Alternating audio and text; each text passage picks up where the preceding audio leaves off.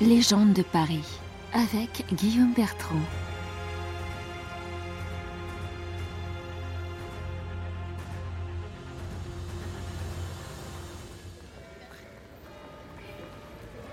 Jusqu'à son incendie, 30 000 visiteurs franchissaient tous les jours les portails de Notre-Dame de Paris, ce qui en fait un des lieux les plus visités au monde, et ce, depuis son inauguration en 1345. Inauguration qui fut grandiose, après deux siècles de construction. Toute l'Europe affluait et l'île de la Cité débordait. Paris était en liesse. Même le pape avait envoyé son prélat pour le représenter. Cependant, la cérémonie ne va pas se dérouler comme prévu. Remontons quelques mois en arrière. La cathédrale est sur le point de s'achever. Les bâtisseurs, compagnons et maîtres s'affairent sur le chantier. Un jeune ferronnier, du nom de Biscornet, cherchant un chef-d'œuvre à réaliser pour passer compagnon, se propose de réaliser de grandes pentures, ouvrages de fer qui orneront les gigantesques portes de bois de la cathédrale. Le jeune apprenti d'à peine 20 ans était déjà réputé et quelque peu jalousé. Il lui fut donc permis de relever le défi et de jouer sa réputation. Mais face à l'ampleur de la tâche, Biscornet aurait vite déchanté.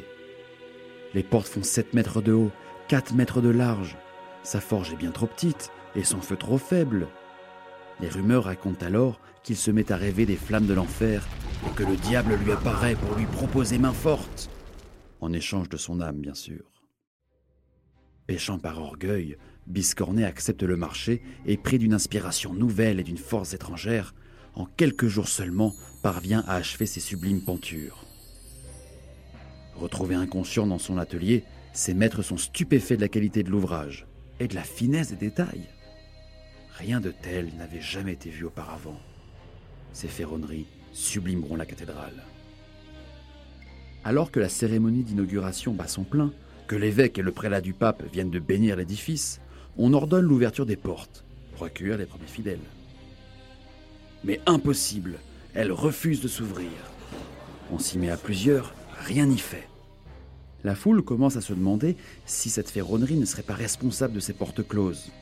D'ailleurs, comment un homme, si jeune, aurait pu réussir cet ouvrage seul? Tant de talent est-il possible de la main de l'homme? La population murmure que le jeune ferronnier aurait fait un pacte avec le diable pour se faire assister dans son ouvrage, ce qui expliquerait aussi son absence en ce jour de fête. L'évêque ordonne alors une cérémonie d'exorcisme. Les gonds sont aspergés d'eau bénite et, au miracle, les portes s'ouvrent. Alléluia Alléluia chante-t-on sur le parvis, encouragé par le clergé très satisfait de cette petite mise en scène. Biscornet aurait disparu peu de temps après, mais son chef-d'œuvre fascinera pour les siècles à venir. Henri Sauval, historien du XVIIe siècle, écrit que Ces portes sont admirées de tout ce qu'il y a de serrurier. Les uns croient que c'est du fer moulé, d'autres disent qu'il est fondu et limé. Ce qui est certain, c'est que ce secret fut perdu par la mort de Biscornet, qui avait si peur qu'on ne lui déroba que personne, à ce qu'on dit, ne l'a vu travailler. Au XIXe siècle, lorsque la cathédrale est restaurée par Viollet-le-Duc, les pentures sont en très mauvais état, et certaines ont totalement disparu. Viollet-le-Duc confie à Pierre Boulanger, un artiste ferronnier, le soin de restaurer l'ouvrage de Biscornet et de l'achever. En démontant les serrures médiévales, Boulanger réalise qu'elles ne semblent faites que d'une seule pièce. Aucune trace de marteau ni de soudure ne sont visibles, comme si elles avaient été coulées dans un moule unique. Ce qui est impossible à reproduire, même avec les forges modernes du XIXe siècle. Après des nuits entières à tenter de percer le secret de Biscornet, Boulanger finit par trouver l'inspiration et livre le chef-d'œuvre qui s'offre à nos yeux.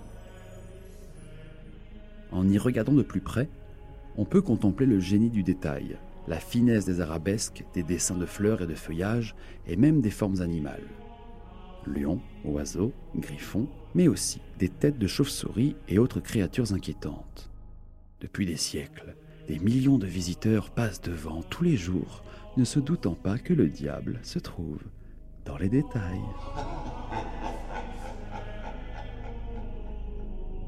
Découvrez toutes les légendes de Paris par Guillaume Bertrand aux éditions Webedia Books et écoutez les épisodes du podcast sur toutes les plateformes.